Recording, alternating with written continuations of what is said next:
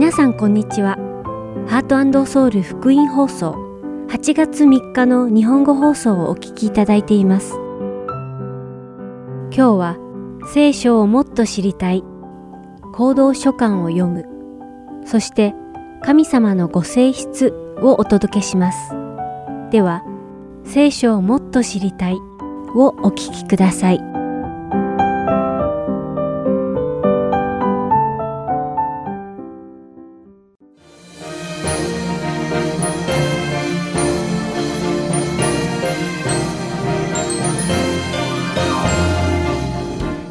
さんこんにちは。聖書をもっと知りたいのお時間です。お相手は私、ダイヤモンド優子がお送りいたします。聖書を読み、神様の御言葉を学べば学ぶほど、私たちが知らない神様の真実を発見することができます。また、すでに知っていると思っていた内容に関しても、さらに新たな真実の発見が与えられたり、知っていると思っていた内容への理解がさらに深まったりするのではないでしょうか。ですから私たちは日々神様の御言葉を絶えず学んでいく必要があります。皆さんが御言葉を絶えず求め学んでいくことができるように切に願います。もし聖書について知りたいことや疑問があれば、heartandsoul.org gmail.com までご連絡ください。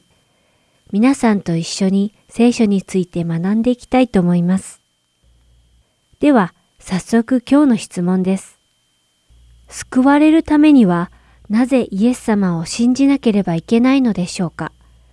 良い行いをたくさん行っても、イエス様を信じなければ救われないのですか？というのが今日の質問です。とてもいい質問ですね。なぜ私たちは救われるためにイエス様を信じなければいけないのでしょう？親切な人でもイエス様を信じなければ地獄に行くのでしょうか？実際、これはイエス様を信じていない人たちからよく聞かれる質問なのです。救いの条件がイエス様を信じることだけである。というと、それはとても不公平であるとか、キリスト教の欠点であると考える人たちもいるようです。キリスト教の荒探しをする人たちは、次のような質問をよく投げかけてきます。いろんな悪事や殺人を行った人でも、自分の罪を悔い改め、イエス様を信じさえすれば天国に行けるのに、他人を助け、人生を通して親切を行った人がイエス様を信じないだけで地獄に行くのですか？イエス様を信じていないだけで親切な人が地獄に行き、イエス様を信じただけで悪人だったのに天国に行く。この真実がクリスチャンでない人にとってはとても理解が難しいことであり、非常に不公平だと思うことでしょう。皆さんはどう思いますか？この真実が不公平だと感じますか？では、こういった疑問に対する答えを見つけるためには、どこから見ていけばいいでしょうか？それは罪からです。しかし、一般的に罪というと、私たちは世間が決めた法律で罰せられる罪を連想します。なので、一度も裁判所で被告人として立ったことのない人は、自分が罪人だと認識するのは難しいでしょう。でも、もう少し深く考えてみましょう。皆さんは、もしかしたら法廷で被告人として立った経験はないかもしれません。しかし、裁判所に立ったことがないということは、あなたが法律を犯したことが一切ないということになるでしょうか。路上にゴミを捨てたことはないですか？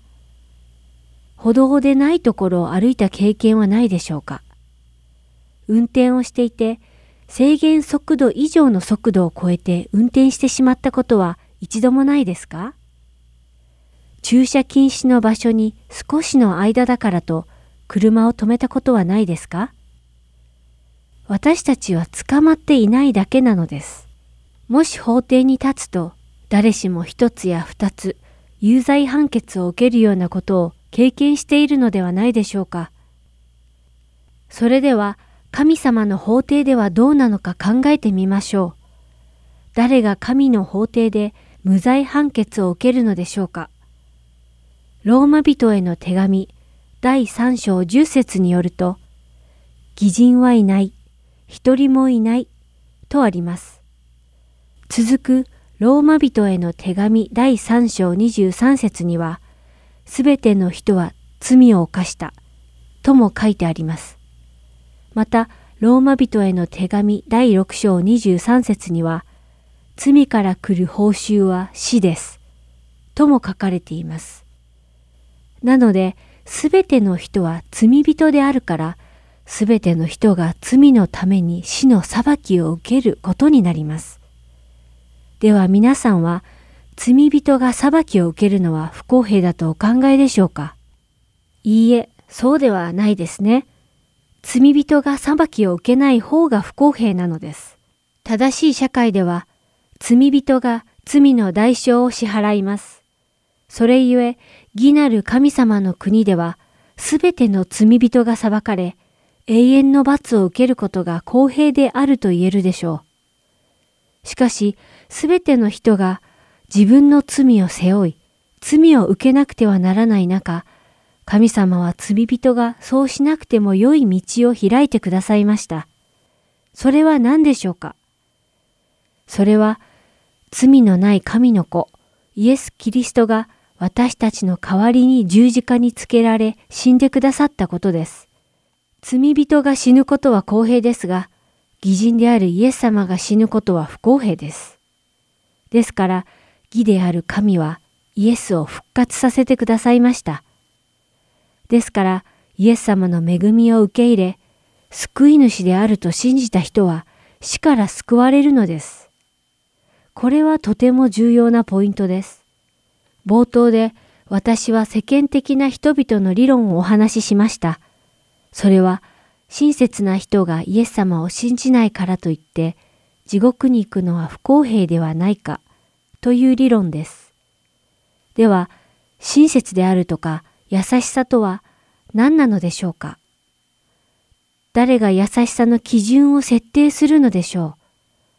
基準となるのは神様の御言葉です。聖書で読んだように、神の立法の基準では偽人はいません。なぜなら、この世に罪を犯していない人はいないからです。ですから、すべての人が裁きを受け、死ぬことは理にかなうことなのです。世間の人々はこれを不公平だと思うかもしれませんが、実に公平なことなのです。しかし、神の立法に従って死ぬべき罪人が救われるのも不公平です。ですから、義であられる神様には私たちの罪をそのままにされることはできませんでした。そういうわけで、神様は私たちの罪を罰する代わりに、罪のないイエス様を十字架の上で罰せられたのです。神様は私たちを深く愛するがゆえに、自分の御子であられるイエス様を犠牲にされ、私たちを救ってくださったのです。これは私たちの行いが良いからではありません。神様の愛による恵みによるものなのです。このように、人は自分の良い行いによって救われるのではありません。人は神様がイエス・キリストを通し、くださった恵みによってのみ救われるのです。これを覚えてください。先ほども言いましたが、私たちは皆罪人なので、自身の罪のために死ななければいけません。全く罪のないイエス様を除いては、死から解放される権利を持つ者はいません。しかし、神様の恵みにより、私たちはイエス様を信じることによって義となり、救われるのです。いかがですか？救いの条件がイエス様への信仰であることがよくお分かりになったのではないでしょうか。自分の力だけでは得ることができない救いを寛大に与えてくださった神様に感謝する一週間になるようにお祈り申し上げます。それでは今日の聖書をもっと知りたいはこれでおしまいです。また来週お会いしましょう。お相手はダイヤモンド優子でした。さようなら。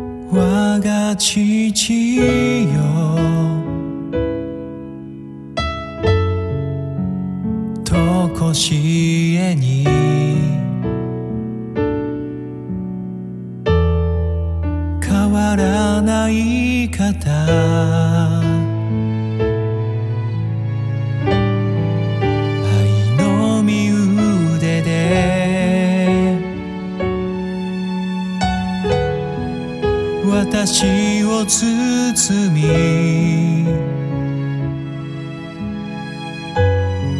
主の似姿に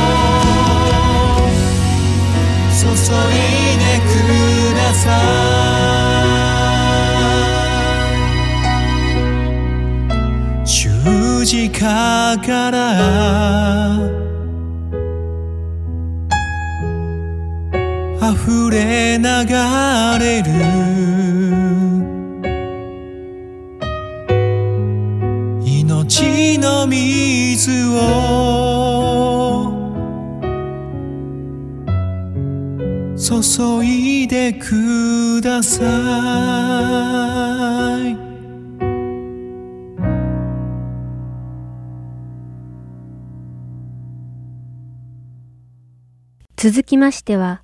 行動書簡を読むをお聞きください。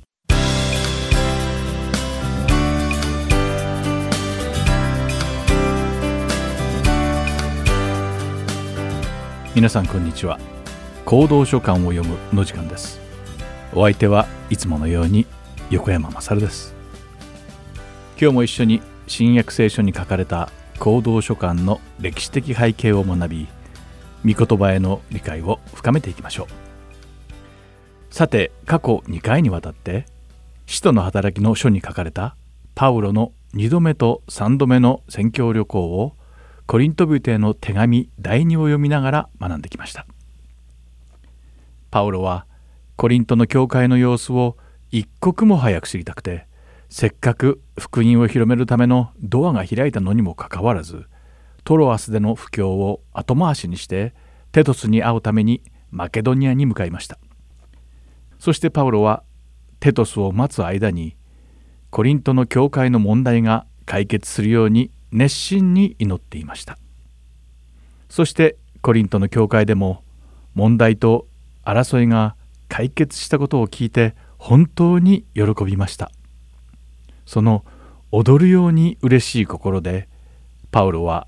コリント人への手紙第2を書いて送ったのです。そしてしばらく経ってからパウロはコリントへ3度目の訪問をします。パウロはコリントの教会が抱えていた問題に本当に心を痛めていましたが3度目の訪問は問題が解決したという報告を受けた後でした。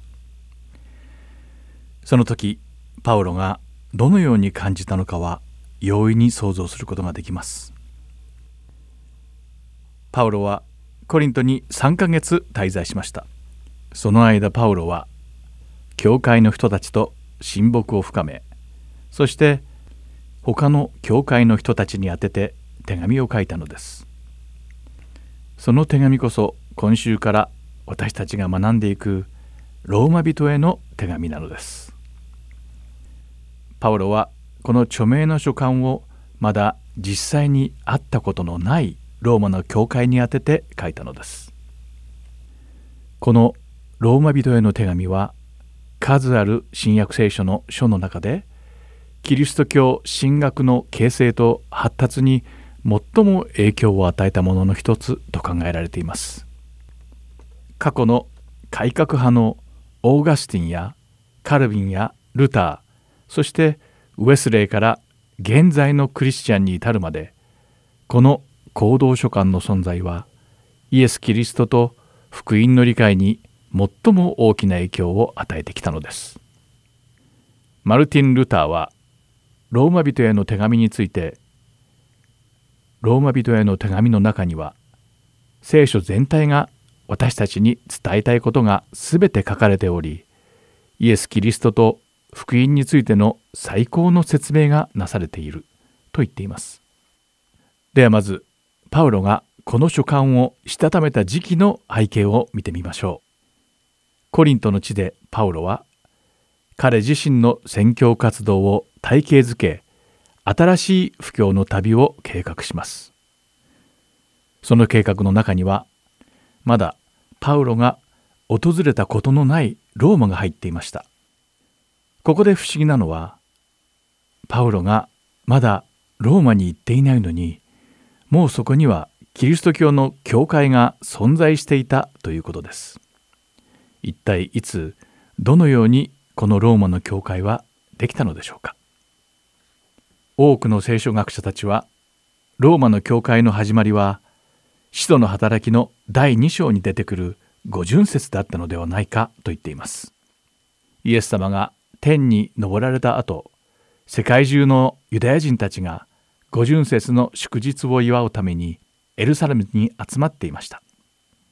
そして皆さんもよく知っている通りその日にマルコの家の屋根裏部屋に集まっていた弟子たちに精霊が下られたのです。そして精霊の道からによって人たちは学んだことのない他国の言葉でイエス・キリストのことを証言し始めました。それを聞いた人々が驚き呆れている間にペテロは世界中から集まっていたユダヤ人たちにイエス・キリストの福音を説いたのです。このペテロの説教により約3,000人がキリスト教に改宗しバプテスマを受けたと聖書には書かれています。聖書学者たちはイエス・キリストの皆によってバプテスマを受けたこの3,000人の中にローマから来ていたユダヤ人たちが混じっておりローマに戻った後にローマにいるユダヤ人たちに福音を広めたのだろうと言っています。つまりローマの教会は特定の使徒の一人によってではなくイエス・キリストを信じたユダヤ人たちによって誕生したということなのです。そして時が経つにつれてユダヤ人クリスチャンから福音を聞いたローマにいる異邦人たちがイエス・キリストを信じるようになっていったのです。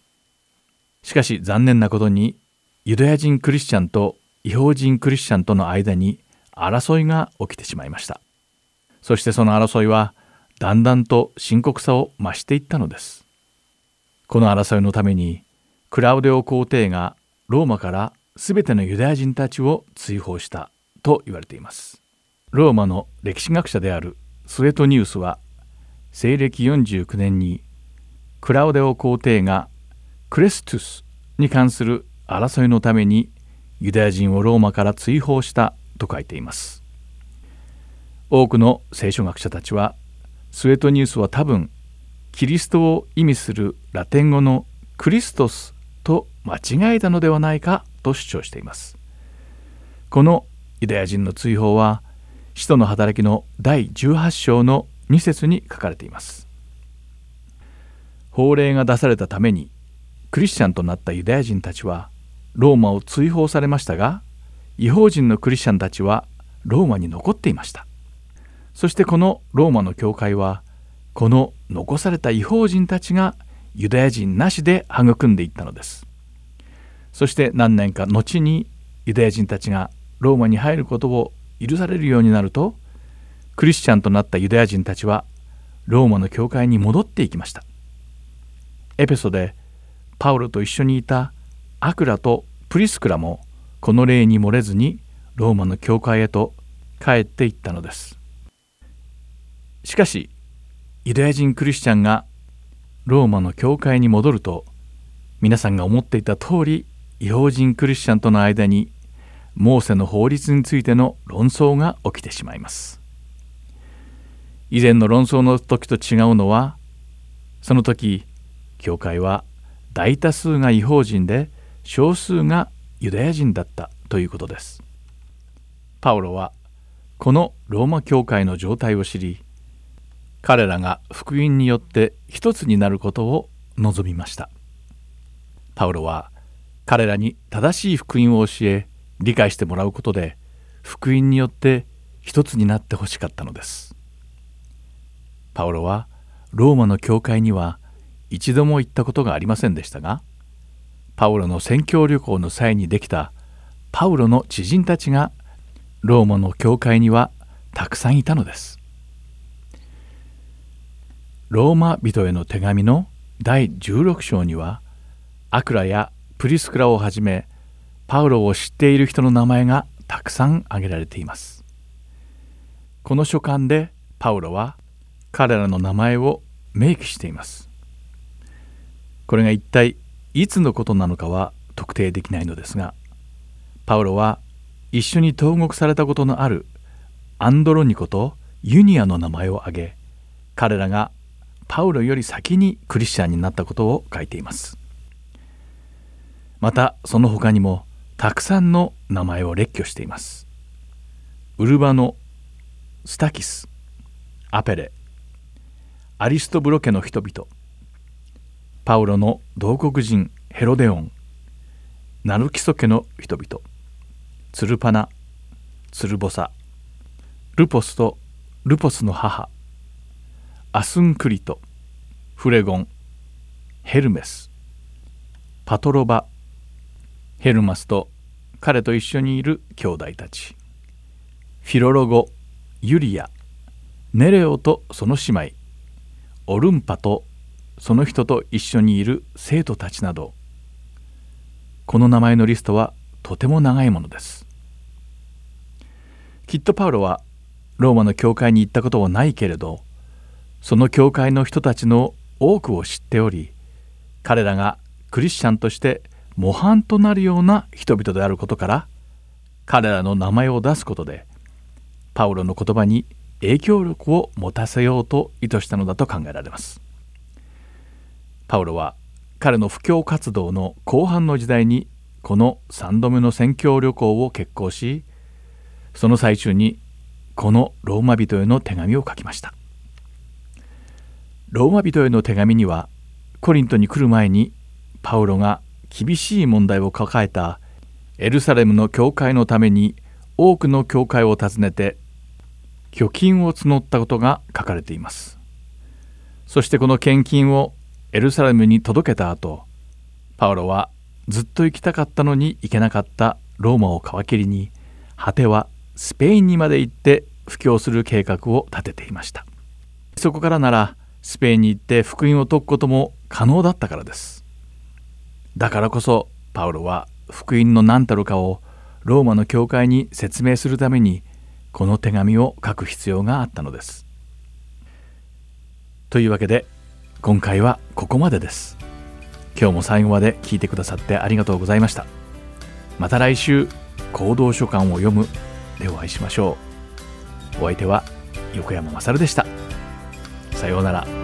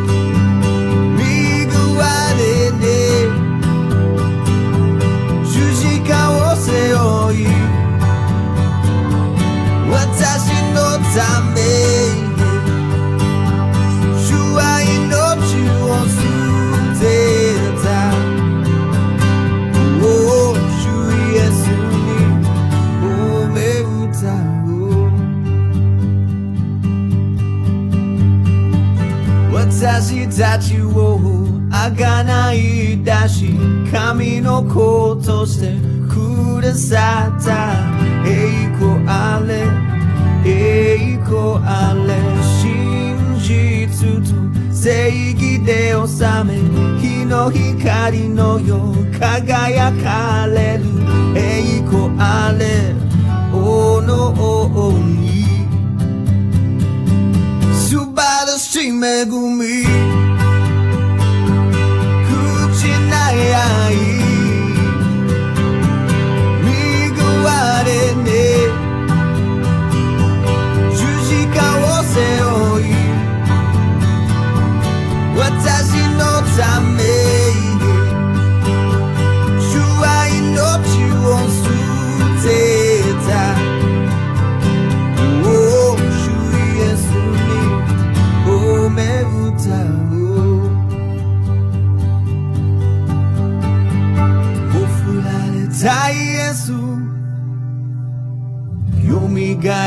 しに勝利したイエスにふさわしい勝利のにふさわしいもう振られたイエスよみがえり死に勝利したイエスにふさわしい Worthy, worthy, worthy お素晴らしい恵み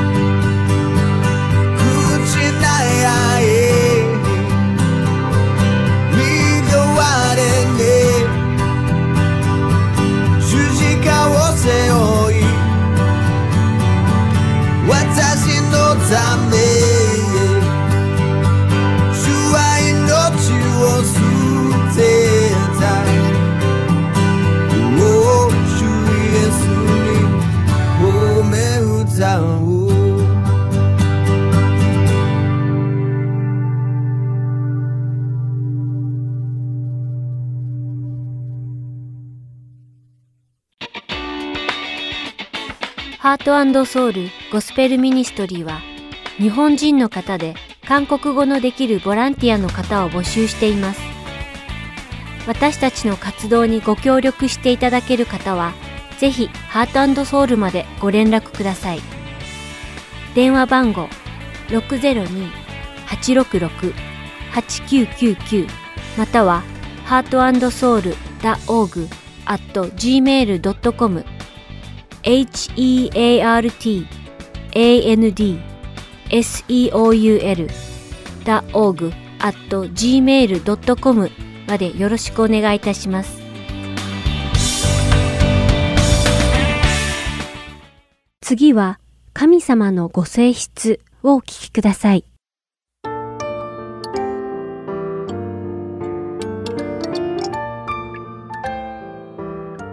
皆さんこんにちは神様のご性質の時間ですお相手は横山幸子です。今日も聖書に書かれた神様のご性質をその御言葉から学んでいきましょう。さて皆さんはクリスチャンがよく使う神様はどんな時でも善であられまたいつでも神様は善であられるという言葉を聞いたことがありますか？この言葉に出てくる神様は善であられるとは一体どういう意味なのでしょうか？まず最初にこの善という言葉について調べてみましょう旧約聖書に書かれたヘブル語のトベとはストロング聖書コンコーダンスによると良いこと楽しいこと喜ばしいこと有益であること心地よいこと好ましいこと幸せであること正しいことと書かれています。英語の good という言葉はニューアメリカンスタンダード訳の聖書には603回も登場し、ヘブル語のトベは旧約聖書に36回も出てきます。また、良いという言葉はまず最初に創世記の第一章4節において神様が光と闇を区別されたくだりに出てきます。神様にとって光は喜ばしいことであり楽しく有益なことだったのです。エステル記の第一章十節の7日目に王は酒で心が陽気になりの部分ではトベというヘブル語は陽気と訳されています。また同じ章の19節の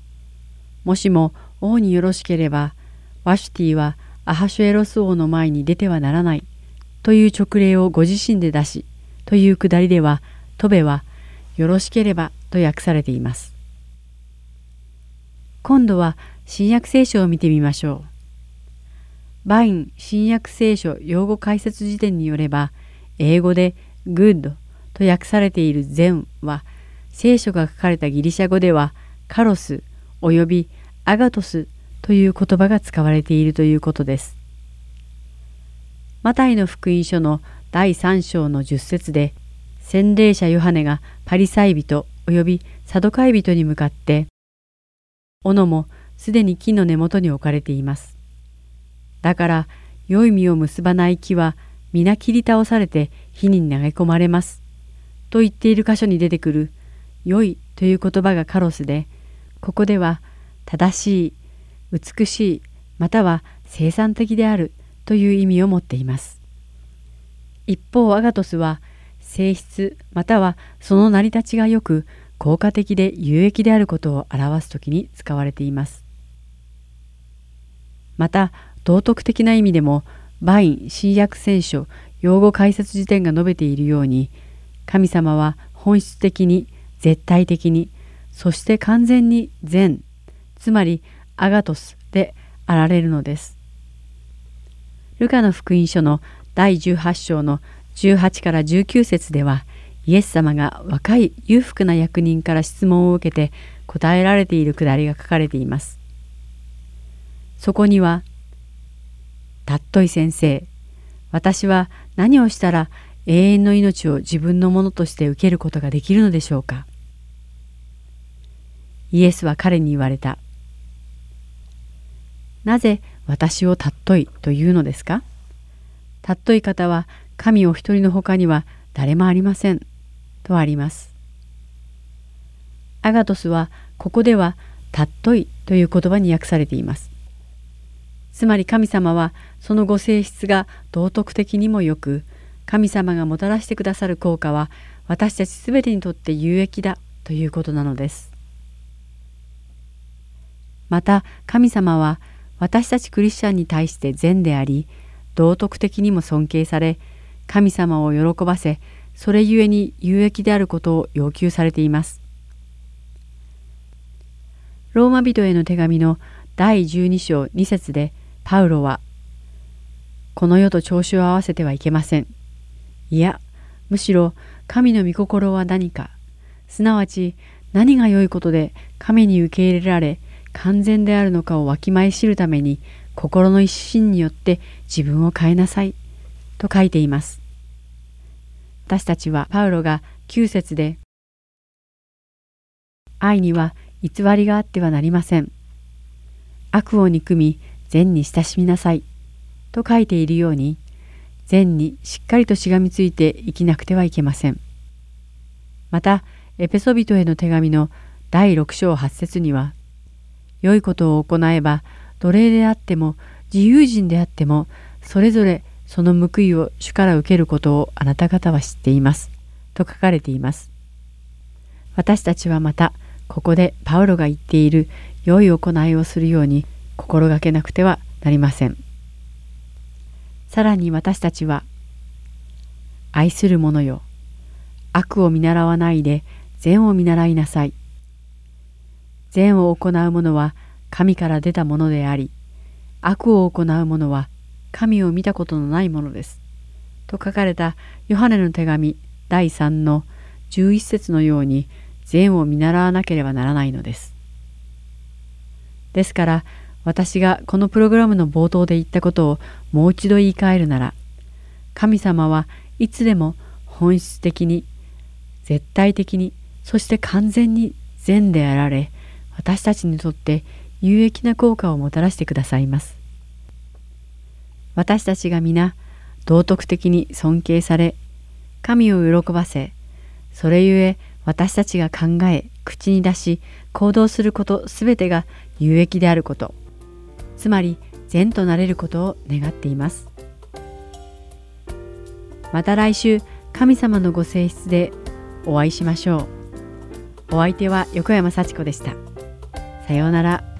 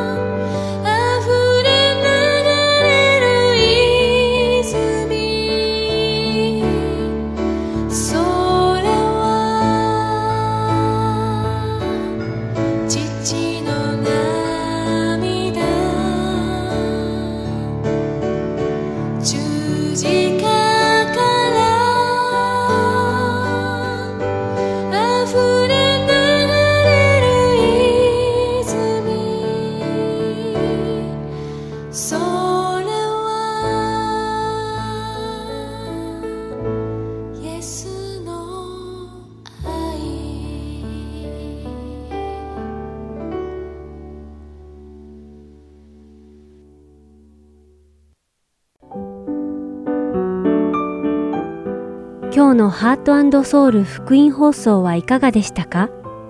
最後までお付き合いくださりありがとうございました。また来週お会いしましょう。